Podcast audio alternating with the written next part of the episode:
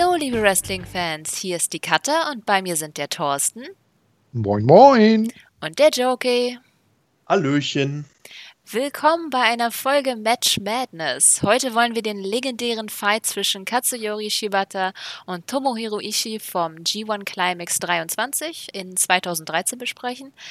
Das Match äh, findet ihr am vierten Tag des G1. Du hattest irgendwie Probleme, es zu finden, Thorsten? Hast du einen Tipp an die Zuhörer, die das äh, suchen wollen? Ähm, ja, also die, die Suchfunktion auf New Japan World ist ein bisschen tricky, äh, wobei das ja nochmal ein Unterschied ist, ob du es dann über die, zum Beispiel die äh, App für den Fire TV Stick machst äh, oder eben über die Internetseite. Ich habe es nachher über die Internetseite gefunden, da gibst du dann oben einfach G1 Climax 23 ein. Das sind dann irgendwie zwei Seiten. Und äh, ich glaube, auf der ersten Seite ziemlich weit unten, der letzte Eintrag ist es, da steht dann auch direkt drunter dann Ishii gegen Shibata. Super. Na, so knapp etwas über zwölf Minuten lang. Das ist dann das Match. Es gibt auch noch die Möglichkeit, so habe ich es jetzt heute gemacht, als ich das Match nochmal geguckt habe. Es gibt ja bei New Japan World auf der Internetseite unten diese, diese Sparte mit den Tags, also wo die Namen der Wrestler zum Beispiel drinstehen, wo du draufklicken kannst Mhm. und dann kommst du zu allen Matches oder Videos, in, diesen, in denen dieser Wrestler vorkommt. Da habe ich einfach auf Shibata geklickt, bin auf die letzte Seite gegangen und da ist das Match direkt auf der, ich glaube, zweiten Spalte links oder so. Also da kann man es auch ganz leicht finden. Ja. Aber das war, denke ich mal, mit deiner Methode nicht viel schwerer, sage ich mal. Ja. Ich, sag mal, in Abwandlung eines bekannten Sprichworts, viele Wege führen zum äh, Tokyo Dome. Schön, sehr schön. Ja, Den merke gut. ich mir. ich habe mir alle Shibata-Matches, die ich am liebsten mag, halt gebookmarkt. Dementsprechend musste ich das auch nicht mehr suchen. Fangirl. okay, gut. Äh, ich gebe erstmal minimal Background zum Einstieg. Ähm, einfach ein bisschen zu Shibata. Der galt äh, ja Anfang der 2000er sozusagen als Hoffnungsträger New Japans mit anderen. Kehrte dann aber 2005 der Company den Rücken zu, kehrte dann, äh, ging dann erst zum Rivalen Noah und dann versuchte er sich ja nicht ganz so erfolgreich im MMA. Als Shibata dann 2012 nach New Japan zurückkehrte, wurde er halt äh, vom Publikum als Verräter ausgebuht. Gerüchteweise war das auch im Lockerroom der Fall, also da war er auch nicht unbedingt ähm, Best Buddy mit allen. Ja, versteht man auch ein bisschen, er hatte New Japan verlassen, als es der Company halt nicht gut ging und ist dann erst wiedergekommen, als New Japan wieder am Aufsteigen war. Ähm, daher war er auch anfangs in dem Heel-Team mit äh, Katsushi Sakurabat unterwegs. Ja, und bis zu seinem ja, wahrscheinlichen Karriereende, dann 2017, äh, musste er sich halt eben erst hocharbeiten und äh, zu dem populären Wrestler äh, werden, den wir jetzt so kennen. Äh, dabei geholfen haben ihm eben vor allem auch die Matches gegen Ishii. Der war damals auch schon Underdog. Ähm, aber wie tough er ist, hat er eigentlich so richtig in den Matches mit Shibata für mich bewiesen. Die beiden haben sich echt nichts gegeben in diesen Matches. Ähm, ja, und eines der beliebtesten Matches ist eben dieses G1-Match. Ähm, apropos G1 Climax 23, auch an dem Tag eine echt krasse Card. Ich habe mir die mal rausgeschrieben. Shinsuke Nakamura gegen Kota Ibushi, Okada gegen Togi Makabe, Prinz David gegen Tanahashi, Tetsuya Naito gegen Minoru Suzuki und das beste Match, Toru Yano gegen Yujiro Takahashi. Sorry, der musste Ja, sein. die beiden haben wahrscheinlich dann die Hütte abgerissen. Ne? Total. Auf jeden Fall ein krasser Tag. Ähm, zurück zum Match, das wir besprechen wollen. Habt ihr das äh, Match damals live gesehen? Ich glaube, ihr habt da noch nicht New Japan gesehen oder ähm, Also habt ihr es vorher schon mal gesehen oder jetzt auf Empfehlung oder für den Podcast? Wie war das bei euch? Äh, Ich habe es jetzt äh, für den Podcast geguckt. Ich bin ja erst vier Jahre später mit, äh, mit dem Climax 27 eingetra äh, eingestiegen, der ja bezüglich Shibata auch einen sehr schönen Moment hatte. Der hatte sich ja im Frühjahr des äh, Jahres, äh, das muss ja im Jahr 2017 sein, hatte er ja seine ganz schlimme Verletzung mit Hirnblutung und ist dann ganz überraschend beim äh, Climax-Finale plötzlich äh, in den Ring gekommen, hat sich in den Ring in seiner typischen Pose hingesetzt und hat nur zwei Worte gesagt, ich lebe, die Halle ist ausgerastet und er ist wieder gegangen. Ja.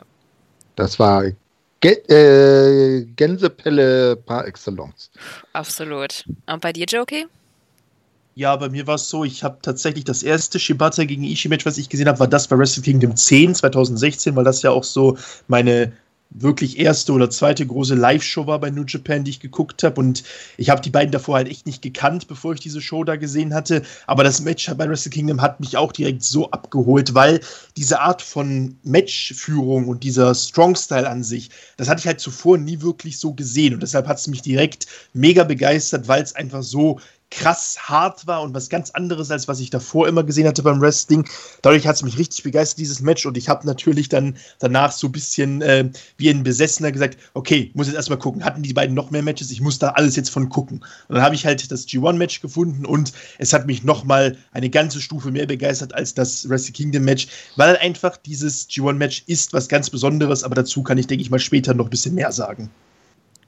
Auf jeden Fall. Also ich habe das ähm, tatsächlich im Zuge, wo ich, äh, ich hatte damals, wo ich angefangen habe zu gucken, habe ich halt direkt Shibata mit als Favorit gehabt und habe dann halt auch alle seine Matches gesehen und bin bei dem hängen geblieben, habe mir das gleich. Ich habe keine Ahnung, wie oft ich dieses Match gesehen habe. Alleine hier für den Podcast habe ich es mir jetzt echt nochmal dreimal reingezogen. Ähm, es ist einfach viel zu gut. Ähm, von den anderen Aufeinandertreffen, ähm, hattest, Joker, du hast gesagt, du hast dir die auch angeschaut. Hast du auch, ähm, also Wrestle Kingdom 10 hast du ja gesagt, hast du da auch das New Japan Cup 2017 gesehen? Das hatte ich damals äh, live geguckt, aber seitdem quasi nicht mehr. Also ich kann mich jetzt leider nicht genau erinnern, wie das Match war und wie ich das fand. Ja, ich hatte aus Neugierde jetzt nochmal bei den Matches reingeguckt, so die Highlights, die ich hatte. Also die beiden habe ich noch gefunden, wer sich dafür interessiert. Also Wrestle Kingdom 10, New Japan Cup 2017. Und dann war noch das Match äh, New Beginning in Osaka ganz gut. Aber das habe ich online ehrlich gesagt nicht gefunden. Ich weiß nicht, ob das an der Suchfunktion gibt oder ob die es nicht hochgeladen haben. Aber der ganze Event ist nicht da. Hm. Keine Vielleicht Ahnung. ist bei dem Event irgendwas gewesen, was verhindert hat, quasi, dass sie es hochladen können, weil da irgendwie was mit äh, Lizenzen oder so nicht funktioniert. Gut, aber früher haben sie auch noch nicht alles so exakt aufgezeichnet oder die Qualität hat vielleicht auch nicht gestimmt. Also die haben sich ja auch erst jetzt über die Jahre dann entwickelt. Ja, es war halt auch so, das weiß ich halt aus meinen äh, Podcasts mit Chris bei Wrestle World, dass halt gerade bei den früheren Events, wir haben ja damals ähm, äh, King of Wrestling 2012 auch reviewed. Da gab es auch nicht alle Matches. Da haben irgendwie zwei Matches gefehlt in der gesamten Card und deshalb konnten wir die halt nicht reviewen, weil wir die dementsprechend nicht gucken konnten. Also ist durchaus eine Möglichkeit, dass halt viele ältere Shows, gerade aus bestimmten Zeiträumen, vielleicht einfach nicht vorhanden sind, weil es da Probleme gab mit irgendwas. Also ich, äh, ich erinnere mich mal, dass ich mal ein bisschen gestöbert habe bei New Japan World. Der erste wirklich komplette Event ist, glaube ich, dann ein Jahr später, 2014, äh, das äh, Climax-Finale in dem, äh, in dem Baseballstadion. Mhm. Das mit der Maria Canellis Camp. Wer weiß, was ich meine. Ja, ja, ich, ich weiß, was du meinst. Na, und das war so, das war so ziemlich der erste Event, den sie auch komplett hatten. Sonst waren es halt, äh, wenn überhaupt, die Matches äh, einzeln und auch immer nicht, nicht immer äh, komplett. Und erst so, wie Carter eben sagte, auch mit den Jahren hat sich das dann so eingebürgert, dass jetzt standardmäßig alle Shows auch als Ganzes zu sehen sind. Ja, und mittlerweile halt auch mit englischem Kommentar, was auch echt mm, äh, ja, das, ein das Unterschied auch, ja. im Guckerlebnis ist. Ähm, wobei ich tatsächlich gerne auf Japanisch auch das sehe. Es ist einfach nochmal eine andere Stimmung. Die brüllen einfach noch mehr.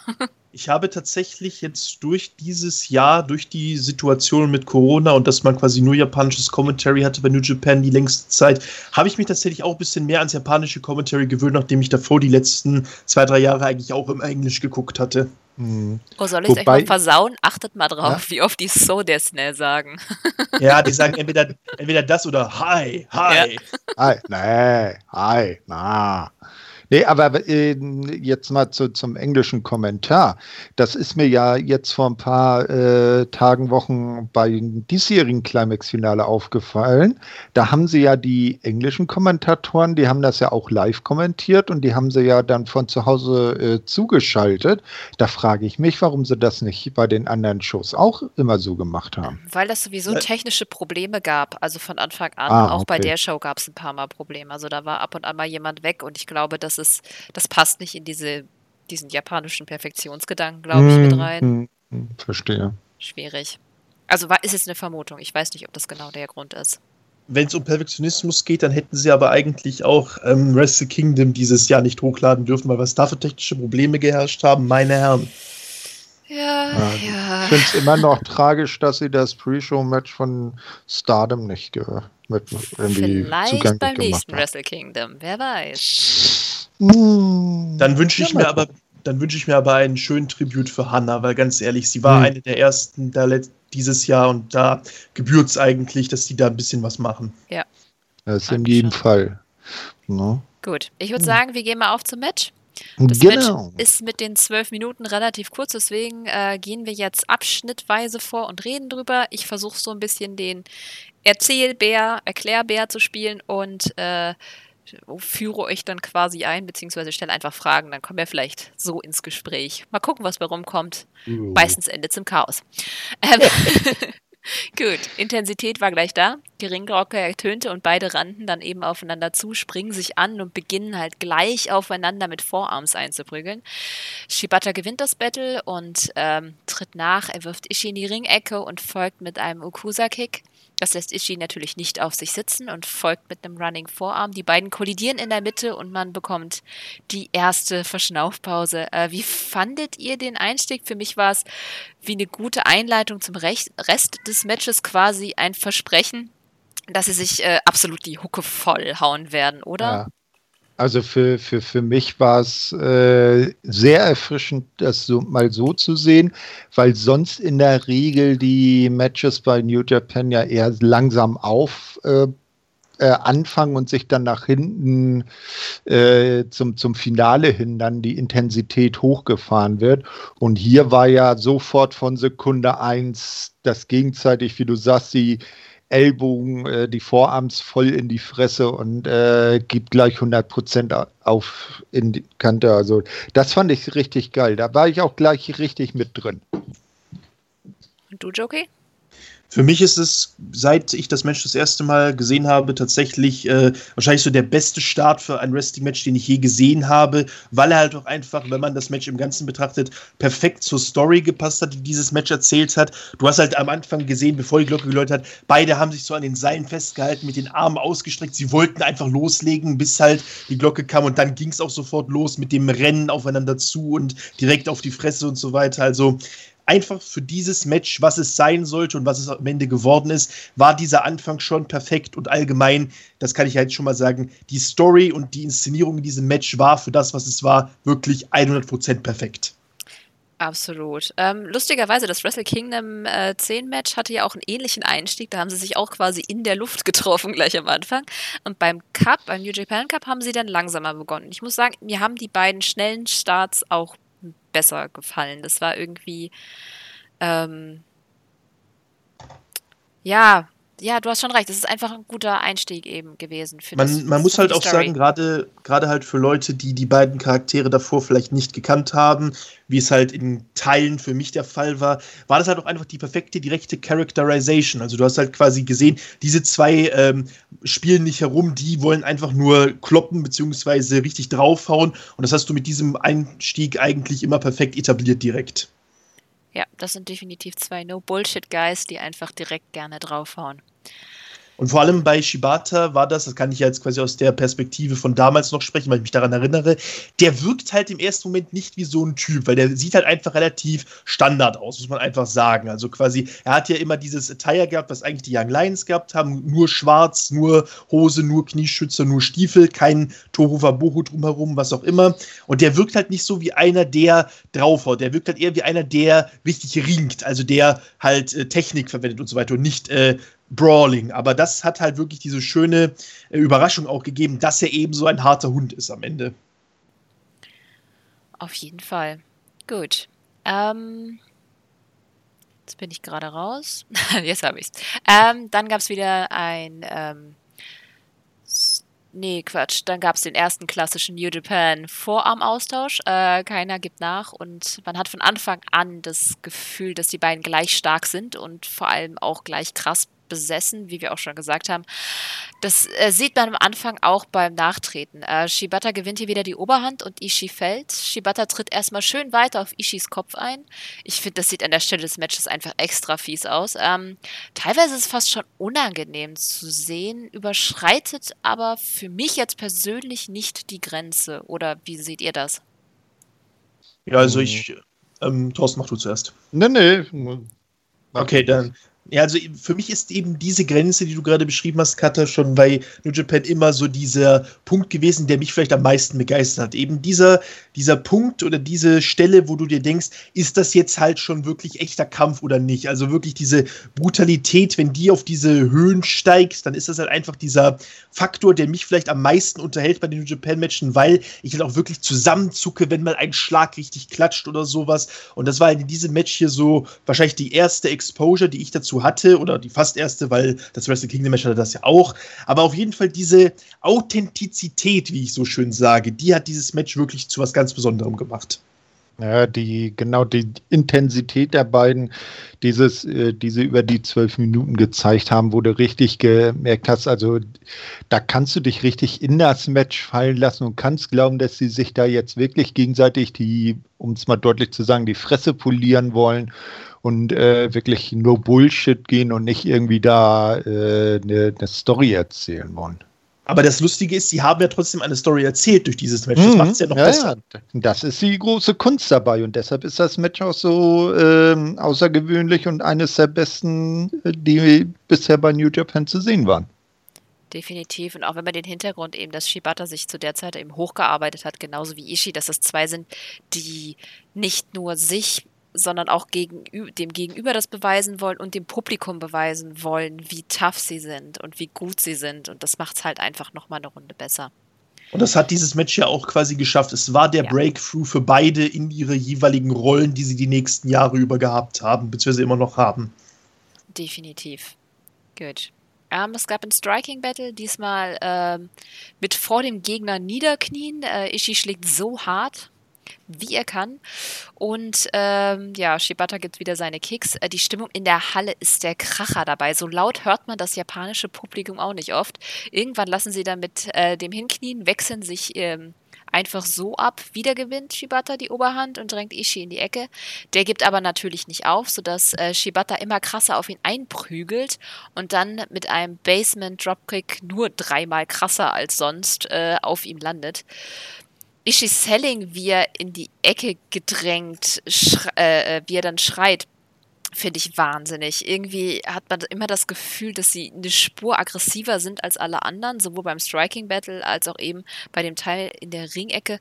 Ich weiß nicht, ob es daran liegt, äh, dass wir das Corona-Publikum gewöhnt sind, aber die Halle hat doch gebrannt, oder? Also es waren, das habe ich mir ja auch mit aufgeschrieben, äh, Halle steht wie eine Eins hinter Ishii, weil da hast du wirklich äh, fast alle dann Tomohiro, Tomohiro dann äh, rufen gehört. Aktuell ist es, wie du ja sagst, wegen Corona nicht so. Da sind die Japaner ja diszipliniert und äh, klatschen nur, weil sie ja drum gebeten wurden. Da sind ja keine Chance zu hören. Da wird ja noch nicht mal zum Beispiel bei einem Einzug vom Minoru Suzuki ein Kasaninare mitgebrüllt.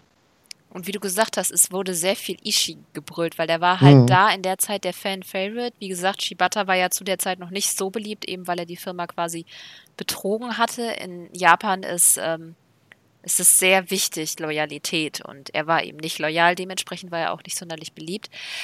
Ähm, aber es gab dann einen Wandel bei den Chants. Aber da denke ich, können wir am Ende nochmal drüber reden. Ähm, Jokey, wolltest du noch was dazu sagen?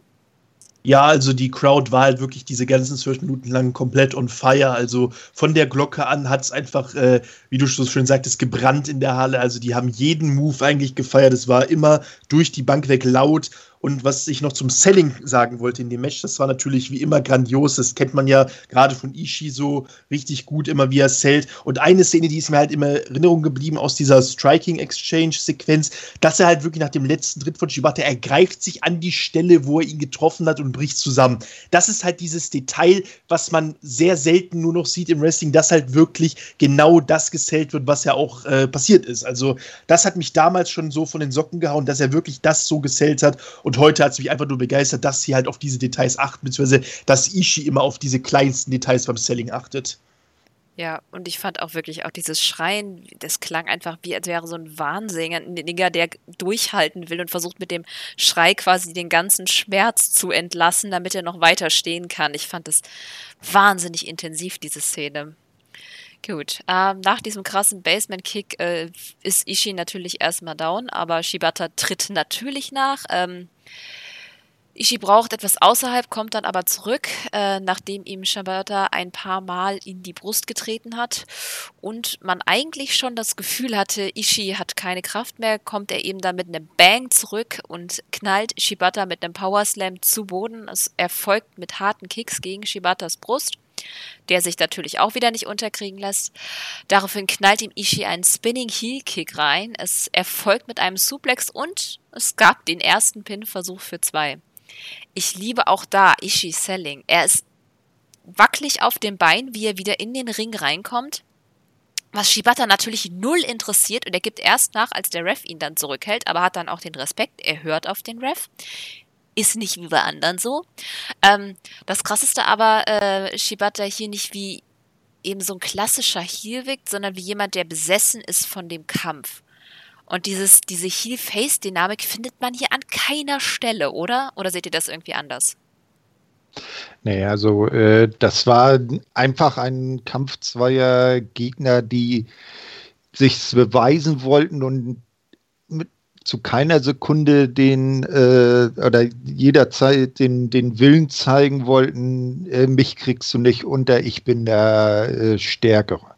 Na, und das auch ohne irgendwie äh, fiese Aktion zu nehmen. Es war alles legal und es war ursintensiv und wie gesagt, den Willen, den Unwillen zu verlieren, der ihnen aus jeder Pore rauskam sozusagen es war halt wirklich von Anfang an die ganze Zeit durchinszeniert wie ein echter Kampf. Es geht darum, wer ist der Stärkere, wer besiegt den anderen äh, real quasi fast schon und wer steht am Ende als letzter. Das war halt die Match-Story und das hat sich auch das Match drüber die ganze Zeit durchgezogen und gezeigt, dass hier quasi nicht wie beim Wrestling sonst, es geht nicht darum, eine Show zu veranstalten, sondern es geht halt wirklich um diese Kampfes- ähm, ähm, Inszenierung oder Darstellung. Also das war halt wirklich sehr gut gemacht auf jeden Fall. Gut, es folgen Snapmares von Ishii und ein Kick, den Shibata aber auffängt. Ähm, er steht auf, gibt Ishii eine krasse Lariat. Okay, ich glaube, wir brauchen echte Krass-Counter für den Podcast. Aber trotzdem nicht krass. ähm, Shibata hält äh, dann den Arm, mit dem er Ishii geschlagen hat. Also bei der Lariat, das fand ich auch richtig gut. Das, was du auch gerade mit Selling meintest. Diese kleinen, diese kleinen Dinge sind's. Wird aber noch besser. Äh, Shibata dreht Ishii in die Boston Crab. Der schreit, gibt aber selbstverständlich nicht auf. Also zieht Shibata ihn von den Seilen und probiert es mit dem STF, der bei Ishii nicht funktionieren kann. Äh, nein, Spaß beiseite. Sah sehr überzeugend aus. Äh, auch hier gibt Ishii nicht auf und rettet sich in die Seile, woraufhin eine krasse Sequenz passiert. Ähm,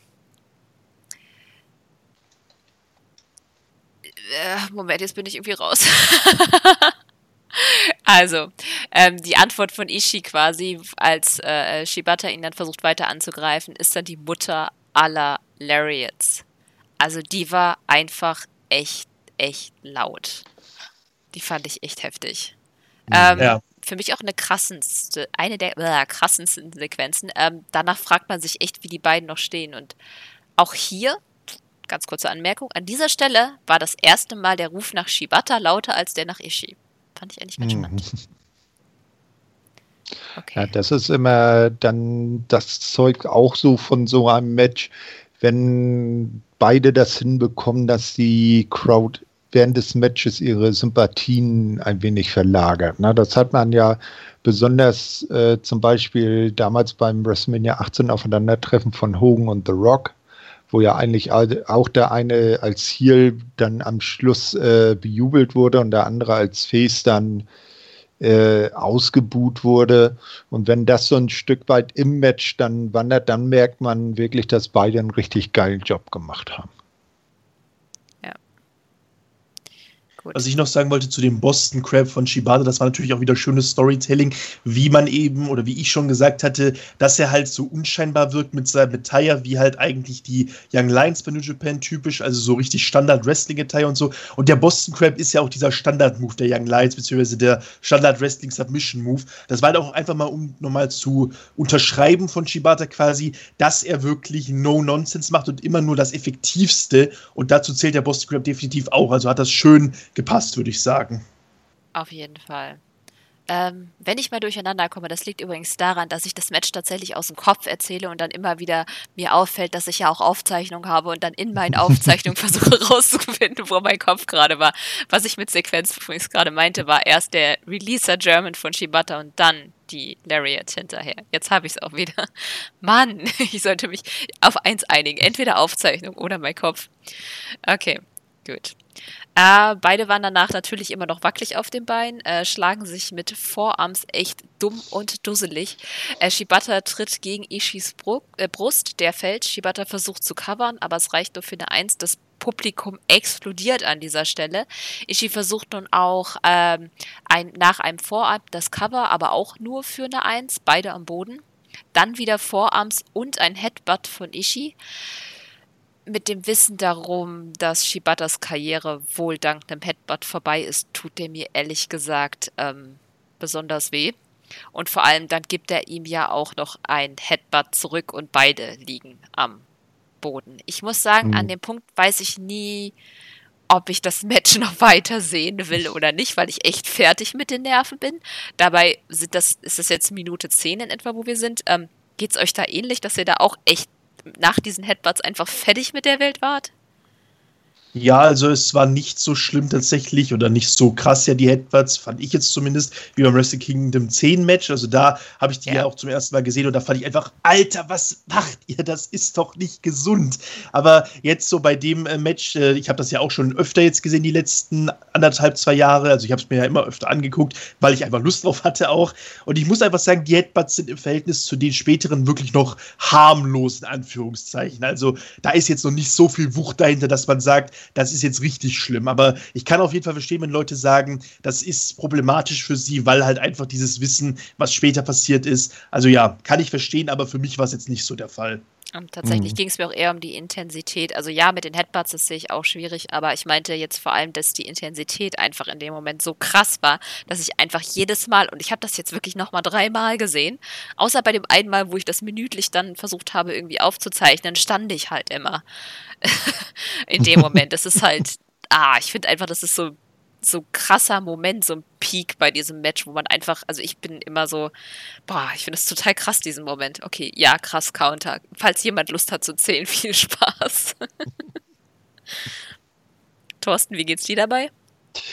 Ähm, also wirklich echt intensiv. Ich meine, ich kenne die anderen Matches der beiden jetzt nicht, habe da im Moment noch keinen Vergleichswert, aber die Headbutts waren wirklich nicht ohne. Und wenn du, wie gesagt, äh, wie du schon gesagt hast, wenn man äh, dann bedenkt, was Shibata später dann durch ein Headbutt widerfahren ist, dass er beinahe dadurch sein Leben verloren hätte, äh, ist das schon ein besonderer Moment.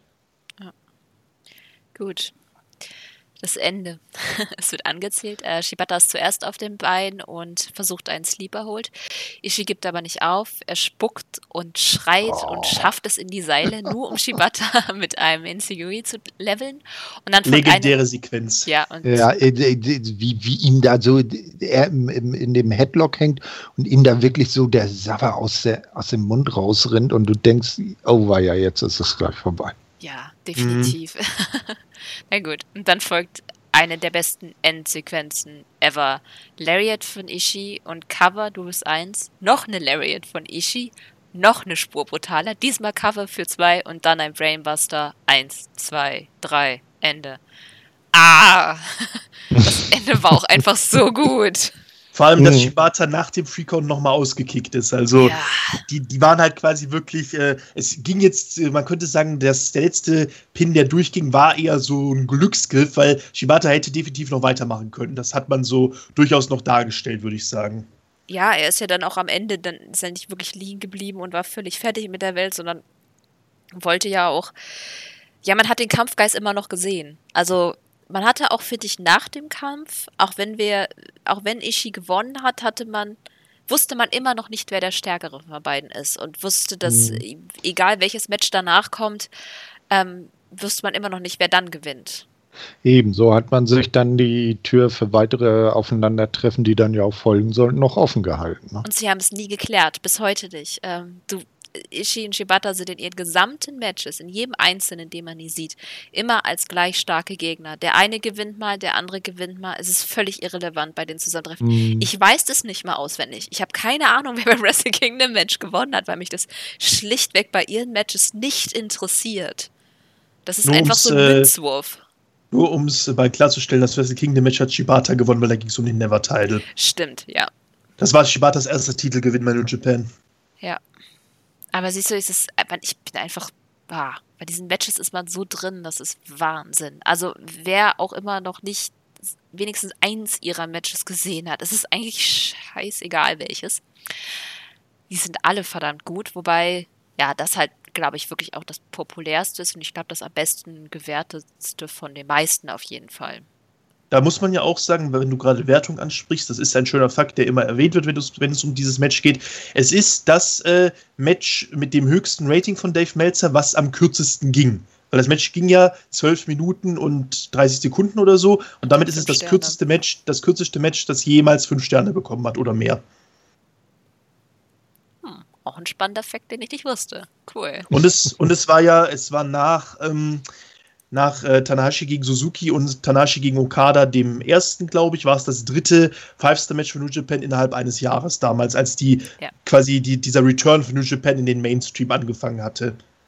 Das war definitiv eines der Matches, die auch geholfen hat, es weiter populärer zu machen, wobei man da New Japan schon klar bei dem aufsteigenden Ast war. Also da hat man schon gemerkt, dass es immer besser wird. New Japan hatte ja Anfang der 2000er hauptsächlich das Problem, wo dann eben die die vier Musketiere dann dafür gekämpft haben, dass es besser wird. Und Tanahashi hat ja dann letztendlich die, ja, die Firma so gerettet.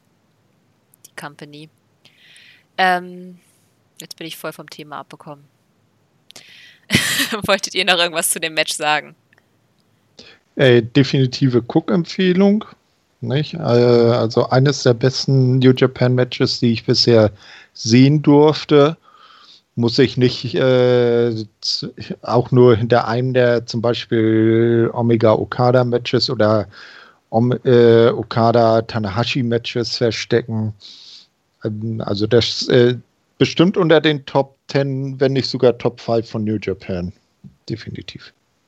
Ähm, ganz spannend ist übrigens auch, ich habe mir einfach mal so aus Spaß, zum Beispiel bei Cage Match und so Bewertungen durchgelesen. Und ganz oft schreiben Leute, dass es eines der Matches war, weswegen sie angefangen haben, die New Japan zu gucken oder den Style zu mögen. Finde ich auch irgendwie ein ganz cooler Fakt. Ja, weil ist die beiden das so glaubhaft rübergebracht haben. Ne? Genau, also es ist halt einfach damals gerade zu dem Zeitpunkt, als es halt gewesen ist, das Match, es war halt wirklich was Einzigartiges, beziehungsweise es war eigentlich die perfekte Werbung für diesen japanischen Strong-Style, den viele gerade Wrestl äh, westliche Wrestling-Fans vielleicht nicht kannten, beziehungsweise nie gesehen hatten vorher. Und deshalb war das natürlich, wie gesagt, eigentlich perfekt zu dem Zeitpunkt, um halt eben New Japan wieder diese, diesen Aufmerksamkeitsboost zu geben. Und das gerade an dem Tag. Ich meine, ich habe ja vorhin vorgelesen, der Tag war ja sowieso von den Matches her krass überhaupt. Also ich habe mir da mal die mhm. Sternebewertung angeguckt. Da waren ja irgendwie gleich fünf Matches über vier Sterne oder sogar sechs. Also der es Tag gilt, an sich krass. Es, es gilt ja auch tatsächlich unter vielen, sowohl Fans als auch Experten, als der beste G1-Tag aller Zeiten. Das kann ich glauben. Also ich kann es jetzt selber nicht beurteilen. Ich muss sagen, dass ich, ähm, wenn ich was live sehe, das grundsätzlich irgendwie nochmal eine Spur geiler finde. Deswegen bin ich mir mal nicht ganz sicher, ob ich das New, äh, New ah, das Cup-Match von den beiden ähm, nicht einfach besser finde, weil ich es emotionaler fand, weil ich es live gesehen habe. Aber jetzt, wenn man einfach nur so von denen, die man nicht live gesehen hat, sehen, dann verstehe ich die Bewertung auf jeden Fall. Ich äh, habe übrigens gerade hier bei Cage Match noch geguckt. Tatsächlich, der vierte Tag vom G1 äh, 23 ist die zweitbestbewertete Show auf ganz Cage Match. Wow. Mhm. Und was ist die beste? Mit einer, also erstmal der Tag 4 hat eine Wertung von 9,70 und die beste Show ist äh, Dominion 2017 mit 9,72. Also nur oh. ganz knapp dahinter, ne? Ja, und äh, e-, ebenfalls zwei Punkte dahinter auf Platz 3 ist Dominion 2018. Mhm.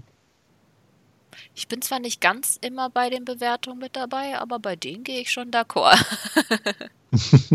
Und auf Platz 4 tatsächlich schon eine WWE-Show, aber danach nur wieder New Japan-Shows. okay, welche hat sich denn dazwischen gemogelt? Äh, die Raw mit dem Tribute für Eddie Guerrero. Hm. Ah, okay.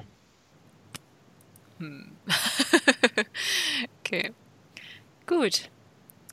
Dann würde ich sagen, sind wir mit dem Match durch. Wie immer das schöne ich liebe das Format, mir macht das total Spaß und wir werden da in Zukunft auch mhm. wieder ein bisschen mehr machen. Das wird Ende des Jahres als Vorbereitung auf Wrestle Kingdom auch bei uns noch eine Match Madness Abfolge geben, wo wir mehrere Matches äh, von Wrestle Kingdom besprechen. Ansonsten, wir haben noch einige aufgezeichnet in der Pipeline, sehr interessante Sachen und wie immer, Querfeld ist ja nicht nur New Japan, sondern auch tatsächlich WWE. Ja, Shuyaku spricht auch mal über WWE und nicht nur schlechte. Nein, über WWF. Über die gute Zeit. Nee, WWE-Matches sind auch in der Pipeline tatsächlich. Äh, okay. Naja, Pascal und ich, wir nehmen uns ja dann demnächst endlich äh, Brett gegen Owen 2 vor. Nicht? Also das legendäre äh, Steel Cage Match von SummerSlam 94. Steel ja. Cage oder WrestleMania wollte ich gerade fragen. Weil nee, das WrestleMania haben wir schon gemacht. Nee, und äh, jetzt das zweite, das ist ja dann das äh, Title Match im Steel Cage beim SummerSlam 94. Ist das nicht auch das Five-Star-Match oder so? Oh du, Sternebewertungen sind mir völlig egal. Ja, ich äh, guck's mal nach und dann weiß ich es ja selber. Da, tut mir leid. Also das, da kann ich jetzt nicht mit dienen, weil das sind immer für mich subjektive Sachen. Äh, also okay, ein Match muss mir grade, gefallen. Ich habe gerade geguckt, ja, hm. das Steel Cage Match war das Five-Star-Match. Hm. Okay. Also könnt ihr euch auch drauf freuen ja, wird auf jeden Fall noch einiges geben. Ähm, danke euch beiden, dass ihr mitgemacht habt bei meinem äh, Shibata rumgefangirle und Ishi rumgefangirle. Ich mag die ja beide sehr gerne. ich bin echt am überlegen. Bei dem Ishi-Fangirl kann ich ja auch dabei sein. Von daher passt Yay. das machen wir alle mit ja, T-Shirts also oder so. ja, ich, also wollte mir schon, ich wollte mir schon ewig lange das Stone Pitbull-Shirt kaufen, aber hatte halt nie die Möglichkeiten dafür. Äh, Nein, ich also hab's. Also die, äh, definitiv gerne wieder bei New Japan so alten Sachen. Es ist auch interessant, mal die Vergangenheit ein bisschen mehr kennenzulernen. Ja, mal gucken, vielleicht schaffen wir ja für unsere Abfolge noch das Wrestle Kingdom 10 Match. Wir können hm. ja mal gucken und in Ruhe plaudern. Ähm, ihr könnt euch auf jeden Fall auf einiges noch gefasst machen. Damit würde ich sagen, äh, habt eine schöne Zeit, bleibt gesund. Ciao. Bis denn dann. Tschüss.